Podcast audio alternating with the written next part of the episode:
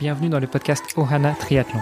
Je suis Hermano et avec Olivier de Scooter, chaque jour de la semaine, en quelques minutes, nous vous expliquons comment débuter, progresser et enfin performer dans le triple effort. Aidez-nous à faire grandir la communauté en partageant ce podcast au plus grand nombre et en laissant une revue et une note sur Apple Podcast. Ça nous aide vraiment à progresser et à monter dans les classements. Allez, assez parlé, place à notre épisode du jour.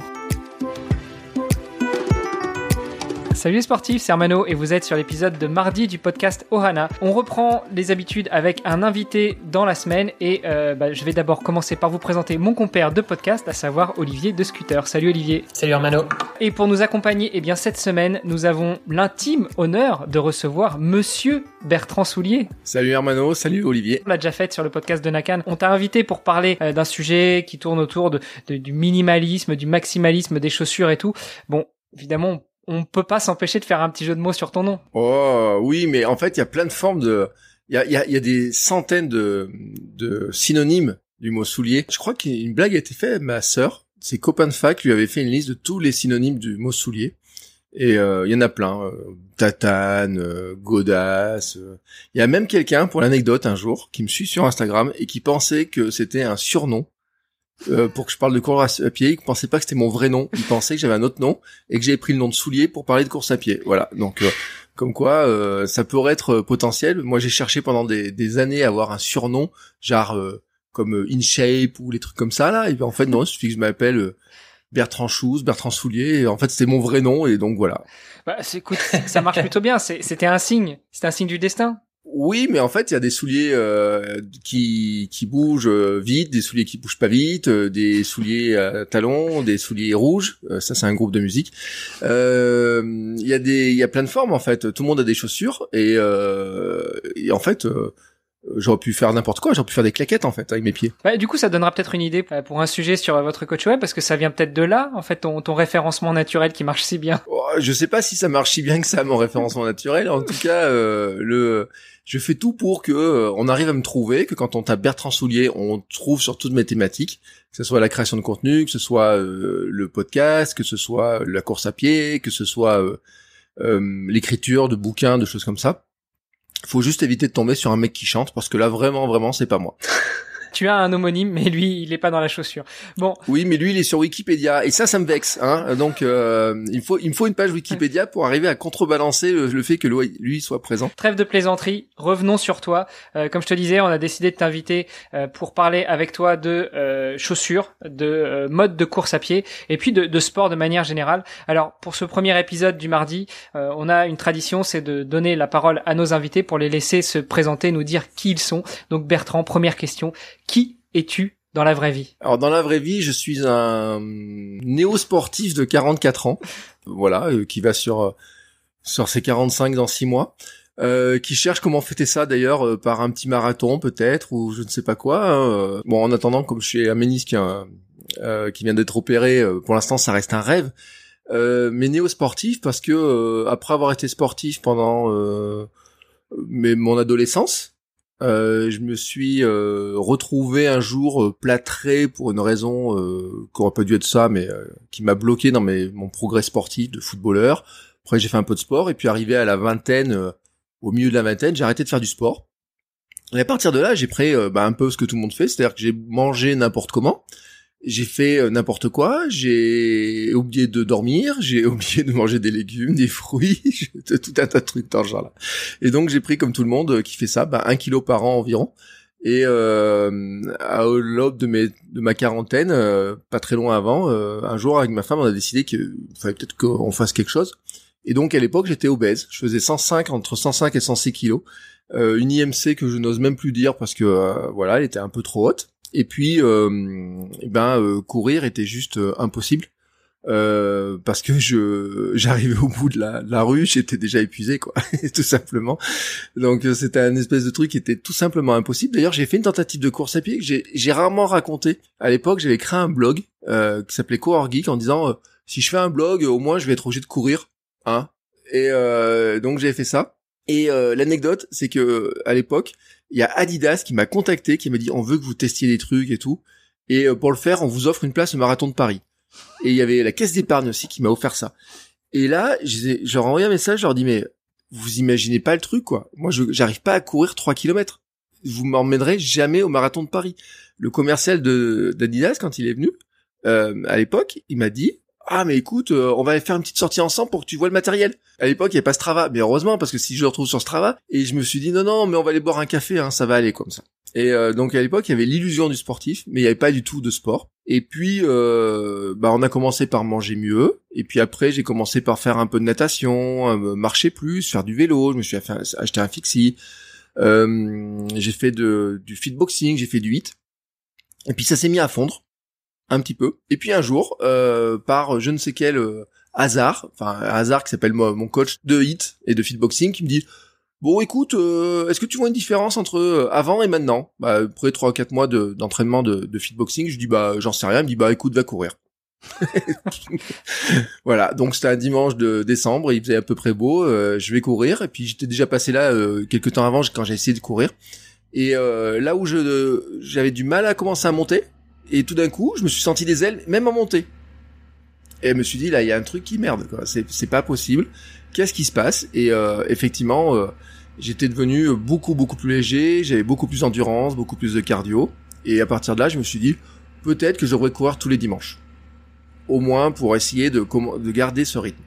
Et euh, comme c'était pas très motivant, il y avait une course euh, 200 mètres de la maison, 300 mètres, et j'ai dit un jour, j'ai dit à ma femme, écoute, je crois que je vais m'inscrire, je suis pas certain de terminer, mais ça passe devant la maison, donc si je termine pas, je pose le dossard là, les organisateurs viendront, je les appelle, et puis voilà.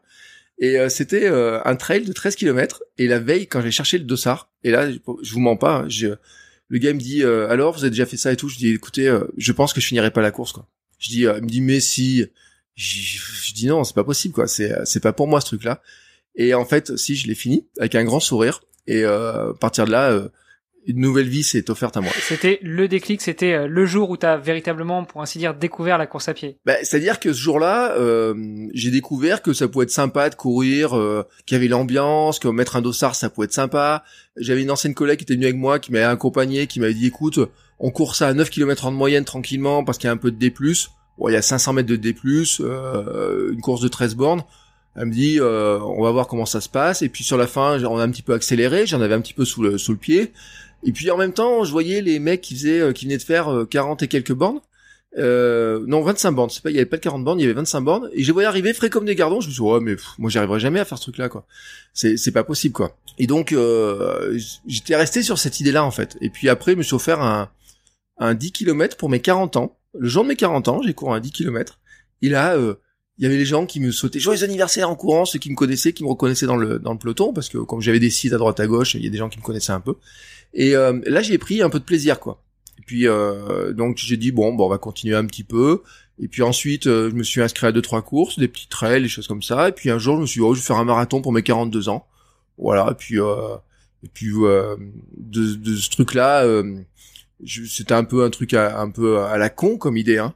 Soyons honnêtes, hein. Non, non, c'était une bonne idée. Moi, je dis, je trouve, je trouve que c'est une bonne idée. Le marathon pour ses 42 ans, c'est pas mal. Bon, pour ceux qui savent pas, je, doute qu'il y en ait dans nos auditeurs, mais le marathon, on rappelle, c'est 42.195 km, donc un marathon de 40, une course de 42 km pour les 42 ans, c'est, c'est un symbole. Oui, et puis moi, je voulais le faire le jour de mes 42,195 ans. Exactement. Et, euh, et donc, euh, chercher les courses et tout, il n'y a pas de course pour mon anniversaire et tout, donc je dis, oh, on va faire 42,195, etc. Et à l'époque, je trouve un marathon qui s'appelle le marathon de Lyon, en Lyon, et, euh, et je dis, bah, je vais m'inscrire. Et puis euh, je commence l'entraînement autour du 14 juillet. Puis en même temps, je dis allez, je vais faire un podcast et tout pour raconter ces aventures-là, etc. Ça va faire un peu, moi, ça me faire euh, permettre de partager un peu ce que j'avais appris. Et puis en même temps, ça va faire rire les gens, quoi. Parce qu'un gros qui se met à courir, c'est pas commun quand même comme coach de running, quoi. C'est-à-dire que quand tu vois que des ficelles qui se mettent à courir, qui font 50 kilos, 8% de masse grasse et qui disent qu'ils doivent perdre encore 3 kilos pour courir un marathon. Ah, il parle de toi, Olivier. Que le mec... Non, mais je parle d'un sportif que, que j'aurai bientôt invité sur mon podcast. Et que vous avez un mec qui fait 90 kilos, qui dit, ouais, mais moi je vais courir un marathon, je vais vous expliquer comment on court un marathon. Enfin, comment on arrive à courir un marathon. Je me suis c'est l'imposteur typique quand même. Et euh, sauf que les gens, ils ont bien aimé ce truc-là en fait. Et euh, bon, le marathon, j'ai pas pu le courir parce que je me suis blessé 15 jours avant. Ça, on en parlera justement dans l'épisode de demain. Mais vas-y, je te laisse finir l'histoire. Donc j'ai pas pu le faire, mais j'en ai fait un autre. Hein. Et donc, euh, oui, vous saurez demain si je l'ai couru. C'est ça, exactement. quand même, je sais pas Olivier ce que t'en penses, mais on sent quand même que notre invité du jour, euh, il a l'habitude de parler dans le micro. Hein. On sent que c'est fluide, que, que ça vient tout seul. Hein. Oui, effectivement, et puis on voit qu'il est bien équipé aussi. ouais, mais moi j'ai 800 épisodes de podcast dans les pattes. Hein. Euh, je, je, fais plus d'heures de podcast dans l'année que de course à pied presque. Hein. Enfin, quelque chose près. Enfin, surtout depuis un an, parce que comme je cumule un peu les les petites euh, blessures, les opérations, les confinements et que tout ça se mélange, c'est vrai que euh, c'est un peu un peu compliqué. Euh, mon, mon, total kilométrique euh, est très très faible par rapport à vous, chers chers messieurs. Je, je m'étais donné l'objectif de faire 2020 km en 2020. oui, mais 2020, voilà, c'est ce que je voulais te dire tout à l'heure. Tu, tu dis que pour pour tes 45 ans, t'essayes de fêter ça euh, sous forme d'un marathon. T'as dû oublier que l'année 2020, c'était juste une année merdique en termes de, de sport et que 2021 s'annonce pas mieux en fait. Oui, mais alors j'ai fait un truc génial. Franchement, euh, en 2020, c'est que j'ai fait un, un swimrun et, euh, et ça franchement c'était une super expérience mon cher Armano. Pareil, il paraît. Ça donne des ailes et puis ça donne des idées aussi. Ouais, mais euh, bon cette année je regrette de qu'on puisse pas faire renouveler cette expérience là. Euh, mon ménisque me l'interdit. Et d'un autre côté, je, je, je me dis, euh, c'est un soulagement incroyable parce que les piscines étant fermées depuis des mois, et je me dis, mais comment j'aurais fait pour m'entraîner euh, à nager 9 km euh, je ne voyais pas comment c'était euh, possible. On pourra en parler en off. Euh, Peut-être juste avant de te laisser pour euh, finir l'épisode d'aujourd'hui, bah, j'essayais de lancer le sujet. On, on sent bien que t'es podcasteur, que t'as l'habitude de parler dans le micro. pour ceux qui seraient intéressés parmi nos, nos, auditrices et nos auditeurs pour en savoir plus sur toi et te suivre, quels sont les quels sont tes podcasts? Alors mon podcast sportif, hein, c'est Kilomètre 42, KM42, hein, parce que cherchez bien KM42. Euh, vous trouverez aussi un podcast qui s'appelle Sport et Nutrition qu'on vient de lancer il y a pas très longtemps avec une petite marque de miel euh, et qui a bien décollé, franchement, qui a, fait un très très bon démarrage dans lequel on parle que de nutrition sportive et principalement naturelle. Hein, on va éviter les petites poudres euh, qui font mal au ventre, en tout cas dans mon cas, et les petits gels et tout. Et puis bah, le troisième podcast, c'est la vie créative ou votre coach web hein, sous l'ancien nom, mais qui est maintenant plutôt la vie créative, où là je parle de création de contenu, de création de podcast justement, et euh, de comment, euh, quel est le plaisir euh, aussi de créer du contenu pour partager ça avec bah, des gens qui veulent aussi eux-mêmes créer du contenu. Ok super, bah écoute merci beaucoup Bertrand pour cet épisode, pour cette présentation. comme je te le disais, je te propose que demain on revienne justement sur l'épisode Je découvre la course à pied ou J'apprends à courir jusque ton marathon anniversaire de tes 42 ans. Ça marche, à demain. À demain, ciao. Super, à demain vous avez apprécié cet épisode Alors taguez ohana underscore tri sur Instagram et si ce n'est pas déjà fait, laissez un commentaire sur Apple Podcast.